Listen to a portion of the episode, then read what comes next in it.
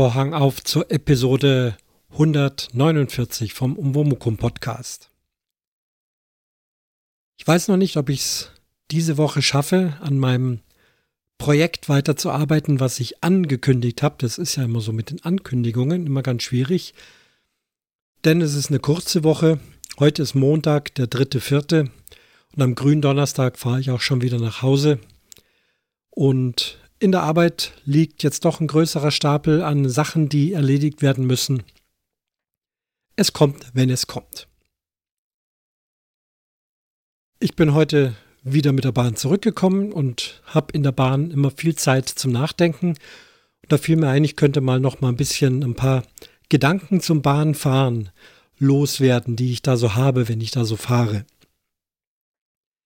Ein Gedanke, den hatte ich kürzlich schon oder öfters wenn ich da in München auf das Gleis 22 gehe und diese, diesen ICE sehe, es sind ja genau genommen zwei ICs, also zwei komplette Züge aneinander gekoppelt, der neuesten Generation, ICE 4 heißt der, glaube ich, das ist ja unglaublich lang. Also wahnsinnig langer Zug, unheimlich viele Leute, die damit fahren. Und zumindest montags, wenn ich fahre, heute war es noch schlimmer, denn heute ist Osterreiseverkehr, da war der Zug mehr als voll, aber auch wenn er gut voll ist, habe ich mal überlegt, wie viele Leute fahren denn darin. Kürzlich hatte ich ja in so einer Episode schon mal erwähnt, mit diesem äh, vollen Wagen, da war doch Streiktag, wo dann 570 Menschen in der zweiten Klasse saßen der Zugbegleiter sagte, was er habe 650 Plätze, zweite Klasse, dann kommen ja nochmal 200 Plätze von der ersten Klasse dazu. Also es sind über 800 mögliche Sitzplätze in einem Zug. Jetzt sind es aber zwei aneinander gekoppelte Züge, also fast 1700 Sitzplätze in so einem ICE, der da von München nach Berlin und weiter nach Hamburg fährt das sind schon richtig viele Leute. 1600, 1700 Leute. Ich habe dann mal angefangen zu rechnen und überlegt, wie viele Flugzeuge bräuchte ich dafür, um die Leute von München nach Berlin zu kriegen. Ich weiß jetzt nicht genau, wie groß so ein innerstädtisches äh, oder ja, inländisches Flugzeug ist, wie viel da reinpassen. Ja, manchmal nur 200 oder so. Großes Flugzeug 300, na, ist eher weniger. Ich glaube so 180, 200 maximal. Und wir haben 1600 Fahrgäste. Das wären ja dann acht Flugzeuge, vielleicht neun Flugzeuge, die da fliegen müssten, um diese eine Menge an Menschen von München nach Berlin zu bringen. Und jetzt fährt ja so ein Zug nicht nur einmal am Tag. Im Prinzip fährt er jede Stunde. Vielleicht ist es dann mittags, nachmittags sind sie dann nicht mehr so voll. Aber ich finde es doch sehr beeindruckend, wie viele Menschen da so mit dem Zug durch die Gegend gefahren werden. Und jetzt geht es auch nur um die Strecke München-Berlin. Züge fahren ja überall hin. Ja, hat mich doch beeindruckt. Das Ganze jetzt noch in Autos umzurechnen. Jetzt habe ich alles leise gemacht. Jetzt kommt hier wieder irgend so Virenschutz. Nee, keine Angst, kein Virus da. Machen wir das auch noch Lautsprecher aus. Nicht in Ruhe podcasten hier. Wo war ich stehen geblieben? In Autos mag ich es gar nicht umrechnen, wie viele hunderttausend oder tausend Autos das sind, je nachdem. Die meisten fahren ja doch allein oder vielleicht zu zweit. Also auch das ist, glaube ich, eine beeindruckende Statistik für den Zug. Bisher hatte ich auch immer fröhlich vermeldet, dass alle Fahrten auf die Minute pünktlich waren. Jetzt bin ich ja doch schon zwei Monate hier in Potsdam. Und an diesem Wochenende, da hat es mich dann aber doch erwischt. Am Freitag bin ich ja erstmal nach Hause gefahren. Wunderbar mit einer schnellen Zugverbindung. Komischerweise war meine normal schnelle Sprinterverbindung diesmal schon vom Fahrplan her viel länger. Das ist aber allerdings auch was Gutes. Soweit die das wissen, planen die Verzögerungen schon in den Fahrplan ein. Mir ist nämlich aufgefallen, ich fahre ja eigentlich immer mit demselben Zug. los zur selben Uhrzeit, selbes Gleis, selbe Zugnummer. Aber die Ankunftszeiten sind im Fahrplan, also in der Bahn-App, oft unterschiedlich, manchmal deutlich länger. Bis deutlichst länger. Bis zu eineinhalb Stunden länger. Und diesmal war das auch so und deswegen hat mir die App gleich gesagt, gar nicht mit dem Zug fahren, sondern im Gleis gegenüber fährt ein Zug über eine andere Route. Da muss ich dann einmal in Fulda umsteigen und dann bin ich aber trotzdem sehr, sehr schnell in München. Und mit dieser Verbindung war ich unterwegs. Hat alles super geklappt. Umsteigen hat geklappt, war am selben Gleis, nur aussteigen, Zug fährt weg, nächster Zug kommt, wieder einsteigen. Reservierter Sitzplatz hat bisher auch immer ohne Anstand und Streit oder Fragen oder irgendwas geklappt. Und dann ging es los. Eine Durchsage, liebe Fahrgäste, zwischen Nürnberg und Ingolstadt. Ja, also wir standen schon in Nürnberg. So war's. Und dann kam die Durchsage, zwischen Nürnberg und Ingolstadt ist eine Schnellfahrstrecke. Das weiß ich, da fährt er dann bis zu 300 Kilometer pro Stunde schnell. Und das geht durch mehrere Tunnels durch. Und in, in einem dieser Tunnel ist die Beleuchtung ausgefallen. So die Durchsage. Und da die Beleuchtung ausgefallen ist, aus Sicherheitsgründen, ist der Tunnel gesperrt.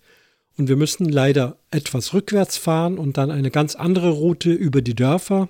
Das ist dann natürlich keine Schnellfahrroute und es ist auch noch äh, eine längere Strecke. Und das Ganze, das wussten wir da schon, wird also über eine Stunde Verspätung bedeuten.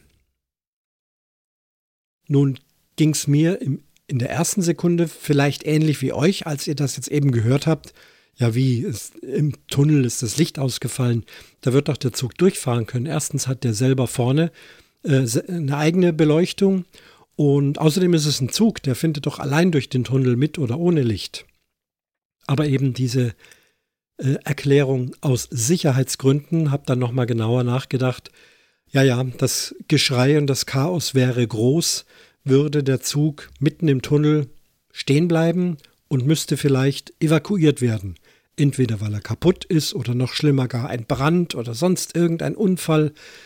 Und du musst dann mitten in diesem Tunnel raus und dann ist da aber alles dunkel, eben kein Licht, keine Notausgangbeleuchtung, da geht es ja dann in so Rettungs-Fußgängertunnel rein und solche Sachen. Gab es da alles nicht und deswegen fahren die da nicht durch. Es ist klar ärgerlich, ich habe halt dann noch ein bisschen mehr Musik gehört. Ich bin Gott sei Dank relativ ruhig geblieben. War schade, aber ich saß bequem, ich hatte einen Sitzplatz, ich saß warm. Und dann hat es eben diesmal eine Stunde länger gedauert, was dann auch noch bedeutet hat, dass dann mein Anschluss ins Allgäu auch nicht mehr funktioniert hat. Am Ende waren es dann also eineinhalb Stunden länger. Okay, das war jetzt das erste Mal. Und um das gleich vorwegzunehmen, auf der Rückfahrt heute war diese Strecke dann wieder frei und wir sind durch besagte Tunnels gefahren. Dann habe ich also besonders genau rausgeschaut und tatsächlich gesehen, dass also überall weiße Beleuchtung ist, durchgehend wie so ein weißer Streifen und dann auch immer wieder die Hinweise zu den Notausgängen, die grünen Notausgangsschilder und sonstiges Geleuchte und Beleuchte. Und wenn das eben ausgefallen ist, dann ist das schon blöd, wenn man da so drin steckt. Klar, normalerweise passiert nichts, aber wehe, wenn, dann kommt das hätte man und hätte man und Schuldige und äh, ich mag es mir gar nicht auswählen. Da ist eine Stunde länger fahren vielleicht dann doch das geringere Übel. Heute auf der Rückfahrt lief es wieder sehr gut, alles pünktlich, bis kurz vor Berlin. Und da kam dann hier eine Baustelle und dort eine Baustelle. Ich kam mir vor wie auf der Autobahn. Zug stehen geblieben, Zug im Blümchenpflücktempo vor sich hingeschlichen. Ja, zehn Minuten vorher schoss der noch mit 280 durch die Gegend und jetzt ganz langsam gerollt. Erstmal keine Erklärungen, dann kamen doch die Erklärungen, also Baustellen, eingleisig, das heißt, man muss warten, bis Züge entgegenkommen, dann wird man freigeschaltet. Und so wurde das dann auch hier immer länger, immer länger. Insgesamt hatte ich dann eine Dreiviertelstunde Verspätung aufgrund dieser Baustellen, von denen man anscheinend nichts wusste und weiter vorne war auch noch eine Signalstörung. Und noch dazu waren die Züge heute mehr als voll. Wie gesagt, Osterreiseverkehr. Also hier waren nicht nur alle Sitzplätze belegt, sondern die Leute saßen und standen auch in den Gängen. Also da waren garantiert noch mehr als 1600, bestimmt so 1800, 1900 Leute in einem so einem Zug. Gut, dank Bahn-App habe ich dann eine kleine Abkürzung genommen, bin nicht bis Berlin Hauptbahnhof gefahren, sondern habe festgestellt, wenn ich schon in Berlin Südkreuz aussteige, dann ist es relativ einfach mit einer S-Bahn und dann nochmal eine S-Bahn, die in einem sehr schnellen Takt, zwei bis fünf Minuten Takt fahren und bin so dann noch ganz gut nach Potsdam gekommen. Die S-Bahnen waren auch nicht voll. Denn auf den Hauptbahnhof hatte ich jetzt da keine Lust. Du musst dann vier Stockwerke hoch über die ganzen Rolltreppen und äh, erwische dann da vielleicht noch nicht mal den Anschlusszug, auch wenn es schon ein späterer ist. Und so habe ich mal diese Variante ausgewählt. Das hat dann ganz gut geklappt. Und ich bin dann trotzdem in der Arbeit gesund und munter angekommen und konnte also meine Arbeit aufnehmen. Was auch sehr schön klappt im Zug, ist das Online-Einchecken. Das kann ich eben nur empfehlen, der einen Fernzug fährt, wo das möglich ist. Also meistens eben in einem der ICEs. Läuft ja alles über die App, also meine Fahrkarte habe ich sowieso auf der App und wenn ich dann das Ticket aufmache und mir den Fahrtverlauf anzeigen lasse, dann ist auf der Zugseite, also auf dem Teil, wo der ICE beschrieben ist, gibt es schon einen grünen Button Online einchecken. Und dann ist es eben so, wenn ich auf meinem Platz sitze und tatsächlich auf diesem Platz sitze, drücke ich auf Online einchecken, dann fragt er nochmal, bist du genau da? Oder hast du vielleicht einen anderen Platz gefunden? Das kann ja auch sein, dass ich mich trotzdem woanders hinsetze. Dann hätte ich das noch korrigiert, Wagennummer, Sitzplatznummer neu eingegeben. So hat es aber gestimmt. Drückt man drauf, dann kommt ein grüner Bildschirm, online eingecheckt und dann wird man in der Regel oder werde ich in der Regel nicht mehr vom Zugpersonal kontrolliert. Kann dann also in Ruhe Musik hören, kann einschlafen, werde also nicht geweckt. Und das hat bisher auch immer geklappt. Die haben das da auf ihrem Handy. Mittlerweile sind die ja auch alle, fast alle mit Handys ausgestattet. Diese großen, klobigen Fahrkartenteile, äh, die gehören jetzt bald der Vergangenheit an. Auch die Zugbegleiter dürfen moderne Handys nehmen mit natürlich spezieller Software drauf. Und da können Sie dann immer sehen, wer hat schon eingecheckt, wen brauche ich nicht mehr kontrollieren. Man muss darauf gefasst sein, dass man stichprobenartig vielleicht doch mal seinen Ausweis zeigen soll, aber bisher ist das bei mir noch nicht gewesen. Und ja, ich finde es, find angenehm. Heute war ich tatsächlich auch ganz weg und hatte, war vertieft in meinen Kopfhörer, bisschen rausgeguckt und irgendwann fiel mir dann auf, ja, Zugbegleiter ist schon durch, hat mich nicht gefragt, hat alles funktioniert. Ja, so ist es also mit dem Bahnfahren. Dann schauen wir mal, wie das so weiterläuft. Am Donnerstag fahre ich ja dann wieder mit dem Auto nach Hause. Das ist morgen im TÜV. Wird schon hoffentlich alles klappen, also der Bus. Meine Mitfahrer habe ich schon, fünf Mitfahrer. Klar, es ist Ostern, Gründonnerstag, fünf Mitfahrer von Berlin nach München, beziehungsweise sogar drei davon wollen weiter bis ins Allgäu. Also, schöne Sache. Gibt es auch wieder ein bisschen Benzinzuschuss dazu. Und ich hoffe, dass die Fahrt gut verläuft. Dann ist noch etwas im Raum. Ich habe überlegt, soll ich schon drüber sprechen oder nicht? Aber um mit einem bekannten Podcaster, FGG, der Frank, Frank goes geradeaus, den ich von hier aus auch nochmal grüße. Er hat ja jetzt eine schwere Woche diese Woche. Wer da genaueres wissen möchte, hört seinen Podcast FGG. Im Backhauscast ist das zu finden. Und er hatte ja kürzlich mal gesagt, ich nehme gleich mal den Spannungsbogen raus. Der Spannungsbogen ist weg, aber ich erzähle gleich mal, das und das ist gewesen. Ich kann das noch nicht. Im Gegenteil, ich werde den Spannungsbogen äh, aufrechterhalten müssen. Was auf jeden Fall im Raum steht, ist, dass mein Engagement hier auf irgendeine Art und Weise verlängert werden könnte. Dabei lasse ich es jetzt auch, die ganzen Überlegungen, die jetzt da in meinem Kopf sind, hin und her, für und wieder, rauf und runter, was da alles mit dranhängt. Das lasse ich jetzt einfach offen, bis es ein Ergebnis gibt. Das Einzige, was ich jetzt schon sagen kann, ist, dass es mir mit beiden Lösungen sehr gut geht.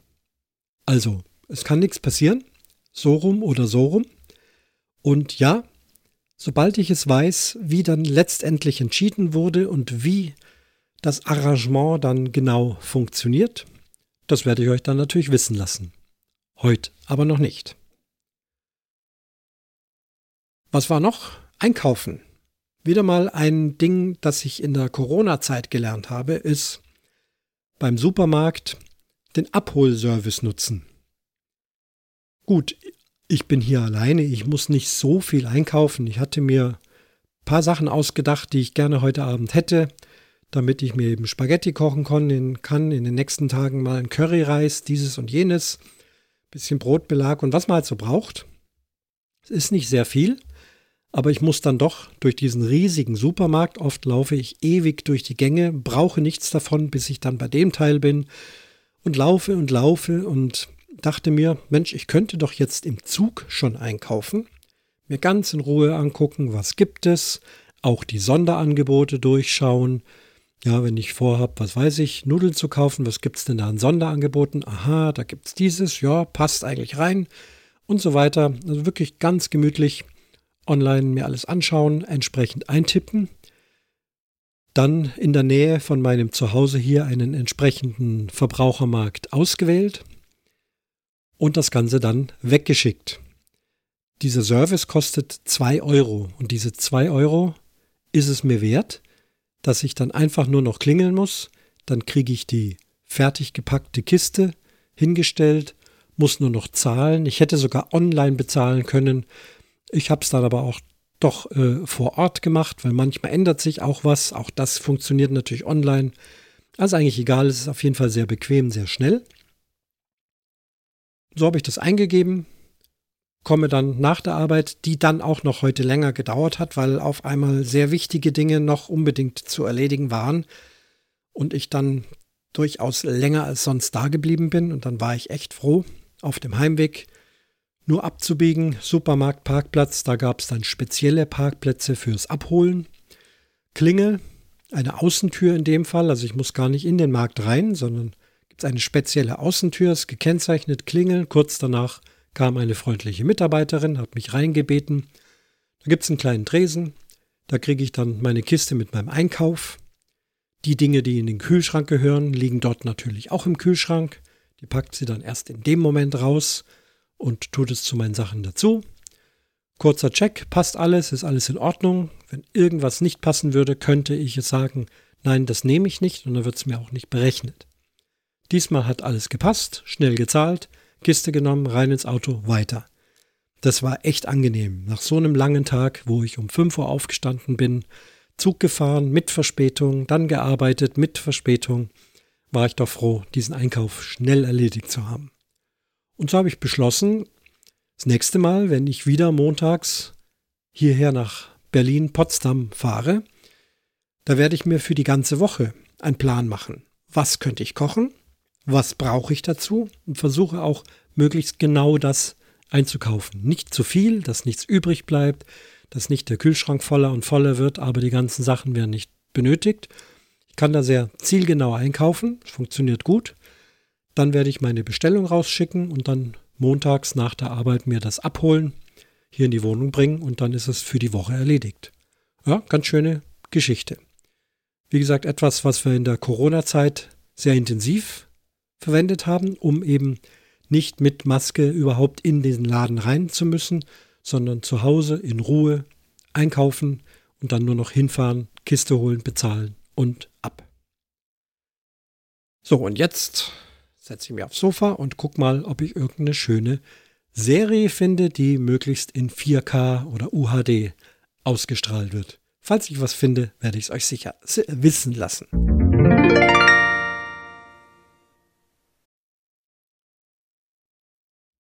Dienstag, 4.4.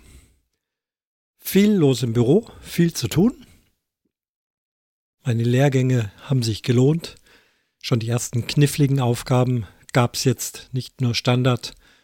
Ja, das macht mir dann besonders Spaß, sich da richtig reinzufuchsen und durchaus mal hier und da zu fragen. Dann merke ich, Der ein oder andere hat gute Tipps, der ein oder andere weiß es selber nicht. Wir versuchen dann gemeinsam das rauszukriegen, weil das eben alles noch recht neu ist mit dieser elektronischen Akte, unter anderem. Aber es gibt auch noch andere Dinge zu tun.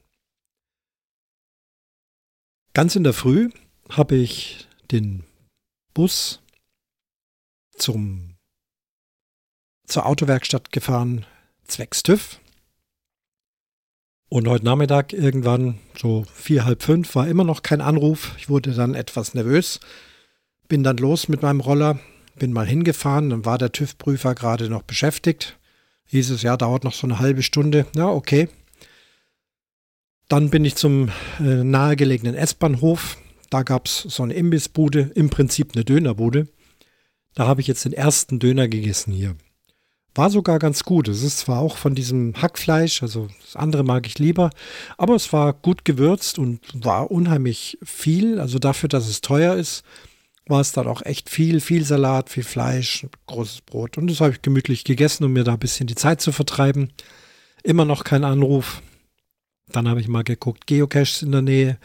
Habe noch einen Geocache gesucht und gefunden dann doch wieder zur Werkstatt hin. Mir war es dann mittlerweile kalt. Es ist sehr, sehr kalt. Minusgrade momentan hier. Zwar Sonne, aber Minusgrade.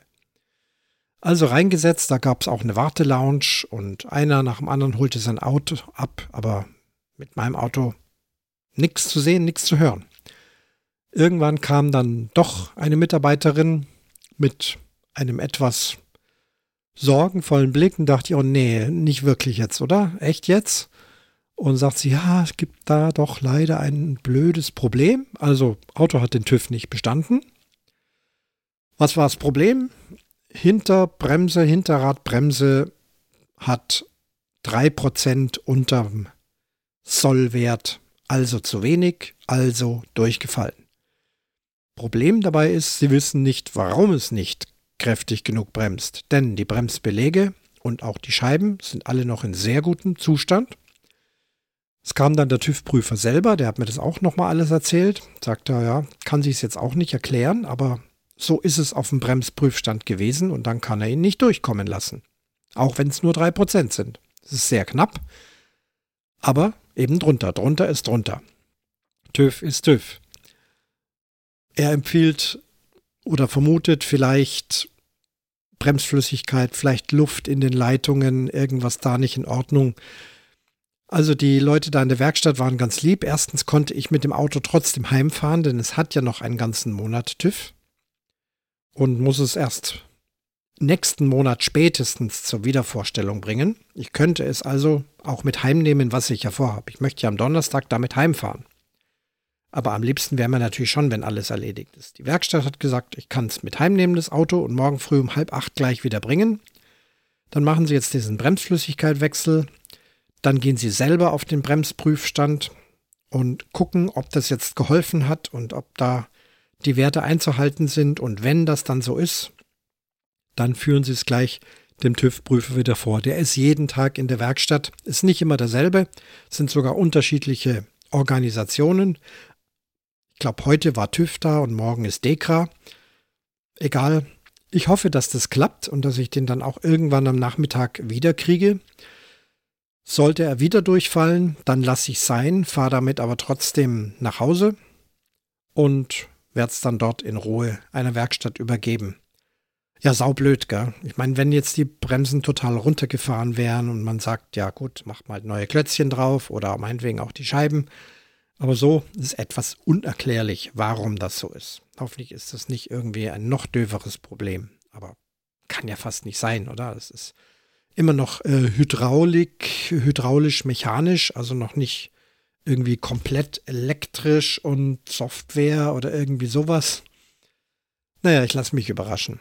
Bedeutet, muss morgen noch mal eine halbe Stunde früher aufstehen, damit ich dann um sieben aus dem Haus fahre und um halb acht bei der Werkstatt. Von da aus ist es dann mit meinem E-Scooter nicht weit in die Arbeit. Keine zehn Minuten. Ist ganz prima. Da habe ich heute auch noch gebastelt, denn hinten das sogenannte Schutzblech, das fing immer mehr zu klappern an.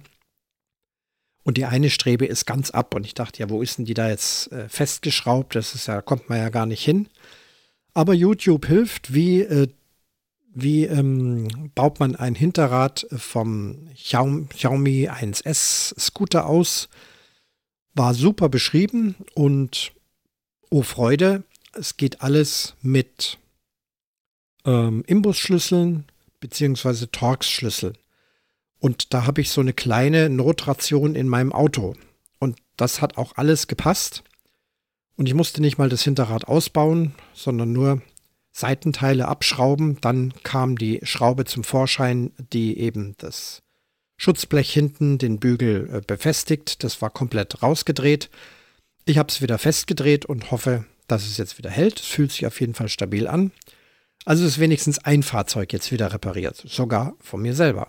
Mit ganz einfachen Mitteln. Am Nachmittag bin ich dann wieder in meinen Keller gegangen und habe was aufgenommen. Und dazu gibt es jetzt das Thema. Ganz überraschend, mittendrin. Das Thema heißt, es steht nicht alles in den Noten. Zu diesem Thema bin ich gekommen, weil ich ein Stück im Internet entdeckt habe. Es gibt ja da so eine Internetbibliothek mit sehr, sehr vielen Noten.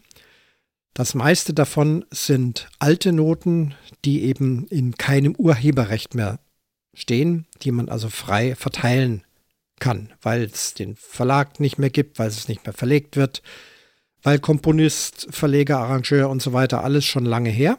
Da gibt es also eine Menge Noten legal, sehr praktisch. Wenn ich das irgendwo spiele und da ist irgendwas von Mozart, von Bach, von Beethoven, von sonst wem zu spielen, dann finde ich das meistens auch gleich dort. Kostet nichts, kann man mit als PDF runterladen. Es gibt aber auch neue Stücke.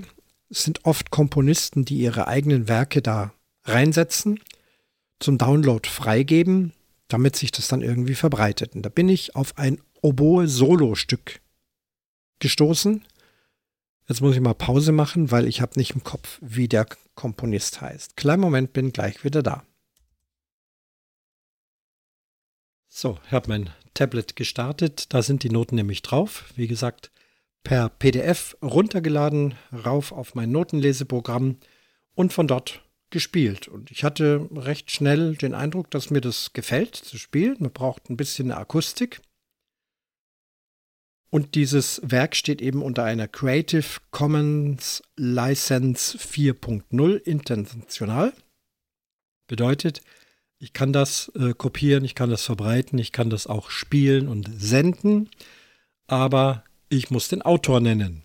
Lesen wir also mal vor. Entstanden in Peru 2014 im Verlag Ediciones Tofi Glenn. Der Herausgeber ist Michael Glenn Mott. Der hat diese Noten 2015 im März herausgebracht. Das Stück heißt Lamento Andino para Oboe Solo.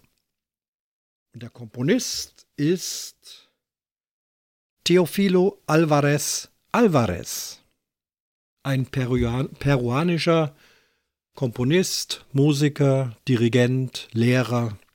Der hat dieses Stück geschrieben für Oboe Solo, das heißt keine Begleitung. Es ist gedacht, dass eine Oboe allein den Raum füllt und dieses Lamento Andino spielt. Also ein Klagelied aus den Anden, so könnte man es übersetzen. So, das war jetzt also das Bürokratische. Ich spiele es also seit einiger Zeit, weil ich da auch keine Begleitung brauche. Finde es ganz interessant. Es ist nicht besonders lang.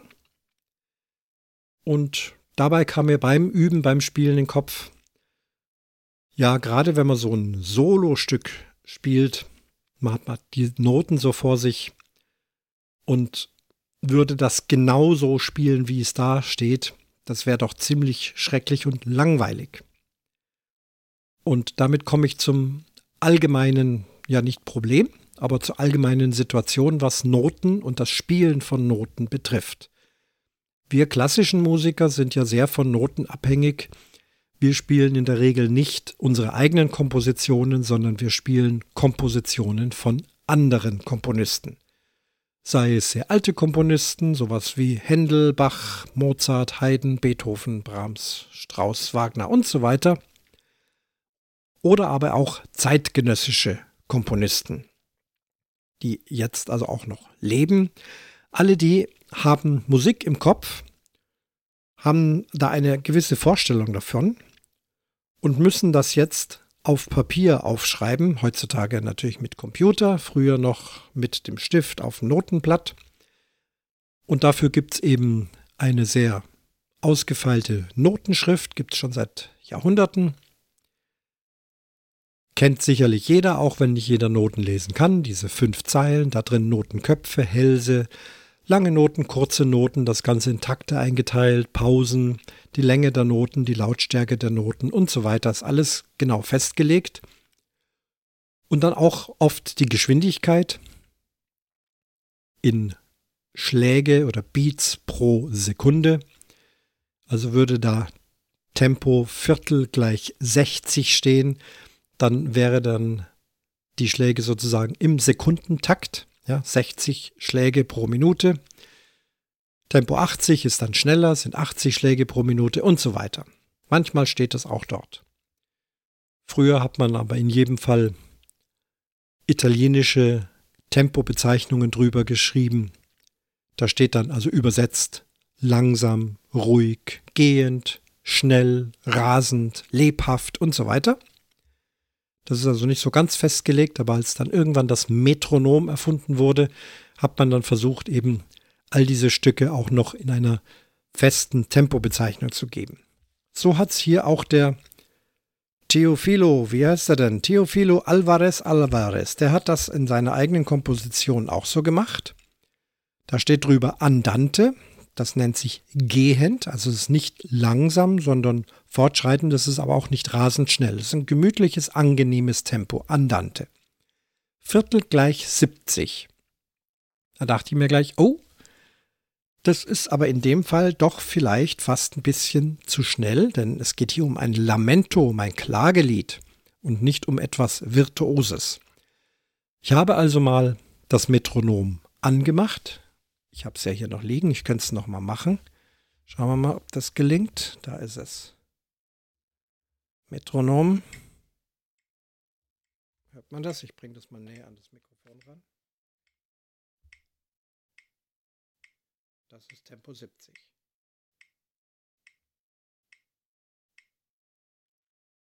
Genau. Und dann dachte ich, wenn ich das so spiele und vor allem, wenn ich das dann exakt so spiele, dann wird das Stück furchtbar obwohl genau das in den Noten steht. Viertelnoten, Achtelnoten, Sechzehntelnoten, Zweiunddreißigstelnoten. Alles ist mathematisch genau definiert. Und wenn man das so abspielt, dann kann man das Stück auf jeden Fall erstmal spielen. Und jetzt kommt das, was nicht in den Noten steht. Generell ist es so, je mehr Musiker zusammenspielen, desto exakter müssen sie spielen, damit einfach alles gut ineinander klingt und ineinander passt. Aber auch hier soll es gewisse musikalische Freiheiten geben. Musik ist wie Sprache. Wenn ich im gleichen Rhythmus ohne jede Betonung spreche und ohne die Stimme zu erheben oder zu senken, ohne jeden Ausdruck und ohne jede Temposchwankung, dann wäre das ganz furchtbar. Ja? Stattdessen spreche ich tief und ruhig, wenn es um ruhige Sachen geht. Zum Beispiel betrachte ich hier meine Kaffeemühle, das beruhigt mich unheimlich weil ich damit in der Früh meinen Kaffee mache. Oder ich rede über das Auto, ähm, das Auto, wo kein TÜV bekommen hat. Ja, das ist blöd, das mit dem TÜV. Also ich glaube, ihr habt verstanden, was ich meine. Und so ist es mit der Musik auch. Der niedergeschriebene Text, ob das jetzt Buchstaben, Worte oder Noten sind, der steht erstmal da. Das ist ein Anhaltspunkt. Aber die Sprache, die Lautsprache, das Ganze interessant machen, das steht oft in den Noten nicht drin. Nochmal, wenn es viele Musiker sind, dann muss man sich doch möglichst genau an diesen Notentext halten. Dafür haben wir aber dann bei vielen Musikern bekanntermaßen auch einen Dirigent oder eine Dirigentin, die dann eben das Ganze zusammenhält, aber eben dann auch mal eine Beschleunigung an einer gewissen Stelle, eine ja, Steigerung, aber das müssen dann alle zusammen machen, sonst gibt es Chaos. Das ist ein großer Hauptgrund, warum es Dirigenten gibt. Je weniger Musiker, wenn es zum Beispiel nur drei oder zwei sind, die können sich untereinander verständigen während dem Spielen mit Blicken oder in der Probe bespricht man etwas, pass mal auf, hier halten wir ein bisschen an, hier machen wir eine Luftpause, da gehen wir schneller und so weiter, solche Sachen. Spiele ich alleine, habe ich sehr viel Freiheiten. Und das muss ich auch machen, denn sonst wird das Stück unheimlich langweilig. Und so habe ich das eben heute eingespielt. Erstmal den Anfang des Stückes mit Metronom, ihr hört es ganz leise im Hintergrund und ich habe versucht, das so genau wie möglich zu spielen, genau im Takt, genau die richtigen Notenwerte. Schon auch Lautstärken, viel steht hier nicht drin, hier steht mittellaut, mittelleise, da gibt es keinen sehr großen Unterschied. Aber doch, wenn es drin steht, mache ich das natürlich dann auch. Und das klingt jetzt erstmal so.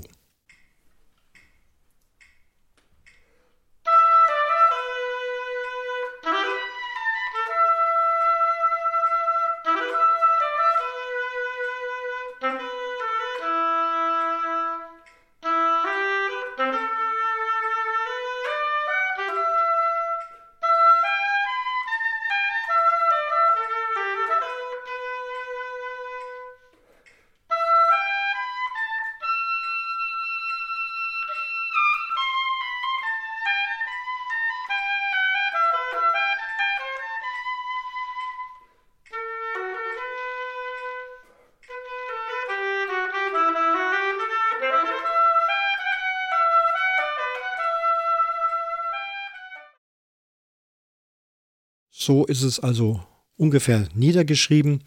Wir Menschen sind ja keine Roboter. Wenn das jetzt ein Computer abspielen würde, Computer können ja auch Töne spielen, auch wenn sie einen Notentext bekommen, dann klingt es noch viel steriler, dann hat man ja auch keinen Klang. Also hier haben wir ja wenigstens den Klang der Oboe. Ich habe ein schönes warmes und dunkles Rohr genommen und schon versucht, das alles klanglich gut zu spielen. Aber was gerade Ausdruck, Betonungen, Temposchwankungen betrifft, da hatte ich jetzt gar keine Freiheiten. Da habe ich mich eben in dieses ganz strenge Korsett des Metronoms begeben. Könnte das auch ohne Metronom machen, mit einem eigenen Metronom im Kopf oder mit einem Dirigenten vorne dran. Aber das war jetzt mal, um das euch zu demonstrieren. Und im zweiten Durchgang habe ich dann das Stück komplett gespielt, so wie ich es empfinde, mit gewissem Ausdruck. Und wenn ihr hinhört, wird das eben an manchen Stellen langsamer, gehaltener. Es gibt Stellen, die drängen vorwärts. Und wie soll man das erklären? Die Musik spricht für sich, so wie Sprache auch. Niemand hat mir beigebracht, ähm, ein Wort wie Wut so auszusprechen oder Ruhe. Das ergibt sich von selbst. Ich würde nie Ruhe sagen, außer ich bitte um Ruhe und schreie das dann. Ja, also da gibt es ja auch wieder verschiedene Dinge. Also genau erklären kann ich es nicht. Hört es euch an. Ihr braucht es jetzt auch nicht musikwissenschaftlich anhören. Vielleicht reicht es auch einfach nur, wenn ihr sagt, oh ja, ich sitze jetzt in Peru, in den Anden, und da sitzt einer und spielt auf seiner Flöte ein Lamento.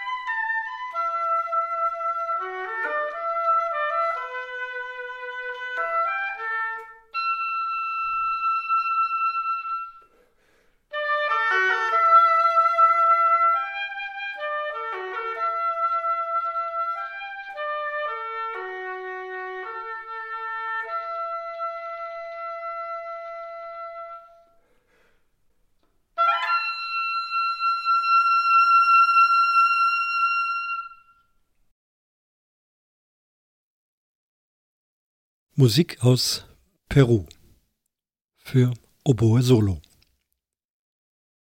Das also jetzt der kleine Thementeil. Komme zurück zu Potsdam. Es ist Mittwochabend, 5.4. Ich hatte ja berichtet, Auto zum TÜV. Heute früh habe ich es wieder hingebracht, vereinbarungsgemäß. Und es hieß, um 1 Uhr ist der TÜV-Prüfer da. Sie werden sich dann wahrscheinlich deutlich früher melden, damit ich es dann abholen kann. Gut, dann erstmal zurück ins Büro. Dort wieder eine willkommene Abwechslung, eine Überraschung. Ich hatte wieder einen Außentermin. Es ging wieder um eine Veranstaltung, bei der auch Musik gemacht werden soll. War ich also bei der Besprechung dabei, in dem Veranstaltungssaal. Da gibt es also tausende von Details zu besprechen. Ich war für den musikalischen Teil zuständig. Welche Besetzung spielen wird, welche Musik äh, gespielt wird, wo die sitzen, was die Bedürfnisse der Musikerinnen und Musiker sind und so weiter und so fort. Hat alles ganz gut geklappt. Zwischendrin auch gleich äh, Rücksprache gehalten mit dem Leiter des Orchesters in Berlin. Hier geht es allerdings nur um fünf Musikerinnen und Musiker, die dann spielen werden aber die Absprachen haben auch gut geklappt. Aber ich wäre nicht ich, wenn ich nicht noch eine kleine Besonderheit entdeckt hätte. Im Foyer dieses Veranstaltungssaals soll nach der Veranstaltung noch ein lockerer Umtrunk stattfinden, ein paar kleine Snacks geben für die entsprechenden Beteiligten und Gäste. So an Stehtischen, ungezwungen, und in diesem Foyer steht auch ein großer Konzertflügel. Gleich mal Klappe aufgemacht, getestet, ja, der ist in Ordnung, der ist gewartet, der ist gestimmt, also kein völlig kaputtes äh, Klavier, sondern es wird auch bei Konzerten regelmäßig verwendet. Das hat mir dann der Hallenleiter auch bestätigt. Ich habe gefragt, ob wir da auch drauf spielen dürften. Und das hat er bejaht, wenn er es dann weiß, dass es dann auch entsprechend das Instrument an dieser Stelle ist nochmal nachgefragt beim Chef des Orchesters, ob es vielleicht ein oder zwei Musiker gibt. Einer am Klavier, so ein bisschen Bar, Piano, noch ein anderes Instrument dazu, nicht so laut, schöne, nette Hintergrundmusik. Wäre toll auf diesem Live-Klavier. Auch da kurz danach Bestätigung, ja, Musiker stehen parat, können das machen, so und so. Also werde ich das auch noch einbauen und ich bin sicher, dass das Anklang finden wird. Ja, solche Termine machen mir Spaß und auch dafür bin ich ja hier in Potsdam. Wieder zurück im Büro, noch einiges am Computer gemacht, dieses, das und jenes, was eben immer so zu tun ist. Auf die Uhr geschaut, es wurde 2 Uhr, es wurde 3 Uhr, noch kein Anruf von der Werkstatt. Wurde ich also wieder nervös. Was ist denn jetzt? Sind Sie wieder am Diskutieren, am Überlegen? Müssen Sie noch mehr machen? Wie gesagt, der Plan war ja Bremsflüssigkeitswechsel am Vormittag, Bremsprüfung danach, wenn alles in Ordnung ist, um 13 Uhr den TÜV-Prüfer vorführen. Ja, es wurde, dann bin ich ein äh, bisschen Oboe spielen und Blockflöte spielen gegangen. Dann war es 4 Uhr. Anrufen kann man dort nicht, die sind alle sehr beschäftigt, da geht dann immer keiner ran. Dachte ich, naja, egal, ich fahre jetzt mit dem anderen Auto, mit dem E-Auto, fahre ich jetzt mal dahin, das war ja nicht weit, und gucke jetzt einfach mal nach dem Rechten. Äh, ob das jetzt wieder noch dauert, weil wenn das jetzt noch lange dauert, dann äh, fahre ich heim und hole es dann erst morgen früh ab.